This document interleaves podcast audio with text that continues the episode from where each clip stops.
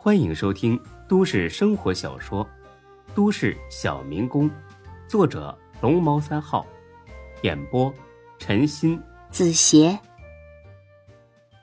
第八百九十三集。原本李欢是很不服气的，但是听了这话之后，立马表示赞同，因为没人能忽悠得了孙志。但是张二狗呢，偏偏脑子一热，试了一把，结果败了，惨败。他苦着脸，一副肠子都悔青了的模样。是这样。他让你出多少钱呢？十万。张二狗又苦笑一声，瞧，又被孙志猜中了。以后再也不跟孙志耍心眼了。当然，前提是。如果还有以后的话，嗯，你不会又傻了吧唧的答应了吧？没，没答应。啊不，我答应了，呃，但不是真答应，是假装答应了。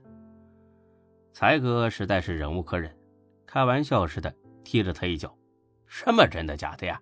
啊，说绕口令呢你？啊？事到如今还不老实交代？”你信不信我真的报警啊？哎，别，千万别报警！到底怎么回事？一会儿答应，一会儿没答应，哪句是真话呀？是这样的，他说让我出钱，我说没钱，他就让我回来找你借，我就……孙志又抬手打断了他：“找我借？你跟这女的提起我了？”呃，是。为什么要提起我？呃，这个，我总得有个工作。才哥当即嘲讽起来：“嘿，你的工作不就是吃喝玩乐吗？”孙志想了几秒钟，笑了：“这段我得好好听一下了，因为你肯定夸我了，对吧？”张二狗尴尬的笑着：“啊，夸你了。”怎么夸的？我说你是真是知名大老板，很厉害。就一句“很厉害”就概括了，不能吧？别这么抽象啊，夸的具体一点。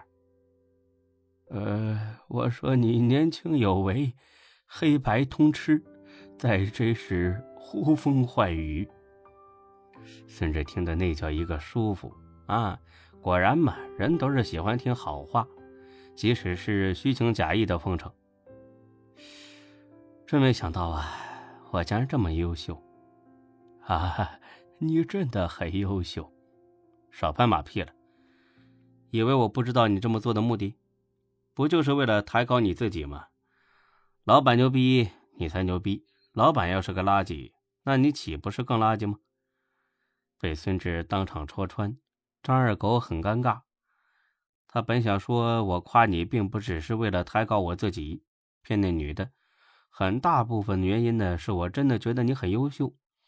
但是转念一想，这会儿啊，还是别多说话了，言多必失。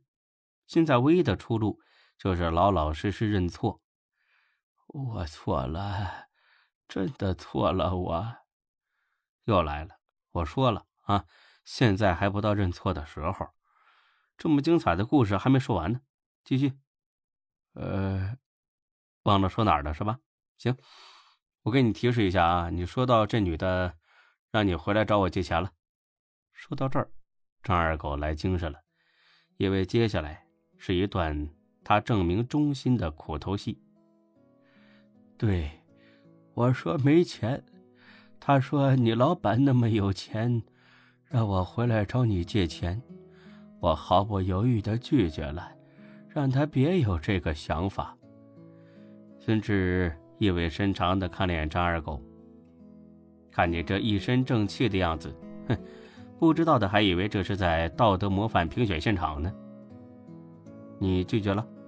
对呀，一口回绝了，一秒钟都没犹豫。孙志呵呵一笑，呵呵，才哥，你信吗？我不信。欢子，你信吗？傻逼才信！我告诉你，张二狗，少往自己脸上贴金啊！你要不是被我跟踪抓了个现行，哼，还不知道你要骗我们到什么时候呢。瞧吧，他俩都不信你。我真的拒绝了，我得，我暂且信你一回啊。继续说，后来呢？后来就到了今天嘛，我们见了面，他还是想让我出钱，我不答应，他就哭哭啼啼的，说我这个人无情无义，又说让我出钱是投资，将来房子升值了，卖了钱之后按比例还我，肯定会大赚一笔。李欢跳出来戳穿了他：“天师啊，别放屁啊！今儿我从头到尾都跟着你，他啥时候哭哭啼啼了？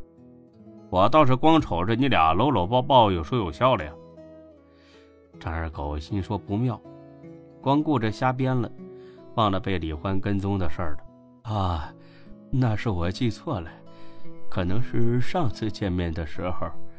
哎呀，我这岁数大了，很多的事儿啊。孙志呢，轻轻的敲了两下桌子，敲的张二狗立马心里阵阵发毛，不敢编了。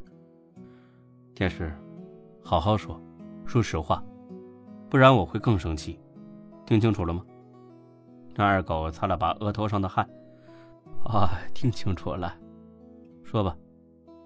他忽悠我，让我找你借钱，我稀里糊涂的答应了。然后我说找你借钱总得有个理由，不然这么大一笔钱你肯定不会借。他就说冒充我失散多年的女儿，最近刚刚相认，想买房子还差十万块钱。我出于这么多年没有照顾他的内疚，想给他出这个钱。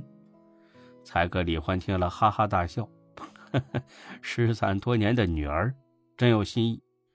不过按年龄算的话，冒充女儿这个主意呢，确实不错。你答应了？没人察觉到，孙志问这句话的时候，眼里多了一丝异样，表情也严肃了起来。甚至连张二狗自己都没意识到，孙志问了这么多，只有这一句话是决定他去留的关键。无心之失可以原谅，故意骗人就另当别论了。我答应了，孙志皱了一下眉，眼里一片暗淡，但不是真答应，是假答应，因为我绝对不会骗你的，真的，你一定要相信我呀，孙志。少在这说好听的，这有什么不可能的？你从一开始就在骗志哥。一开始我也蒙在鼓里，也被这女的骗了。但他说了这些话之后，我就意识到不对了。我仔细回想了一下，觉得自己是上当了，所以我肯定不能帮着他去骗孙志的。孙志呢，总算露出了一丝微笑。这老逼灯啊，总算好点良心。你就这么确定他在骗你？万一人家真的看上你了，想跟你过日子呢？我也这么想过。所以我又试了他一下，怎么试的？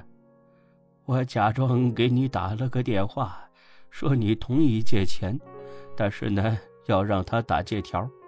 他一听就不干了，说跟你不熟，让我给你写借条，他就不出面了。孙志呵呵一笑，果然是个骗子。一般人的话，如果真的是急用钱，会在乎打个借条吗？再说了，借钱打借条不是一件很正常的事儿吗？既想要钱，又不想打借条，那肯定是诈骗。这么说来，你真的被骗了？是啊，孙志，我真的被骗了，我绝对不是故意骗你的。但那两万块钱确实是你瞒着所有人拿走的，对吧？是，我就是想要那两万块钱来着，今儿个。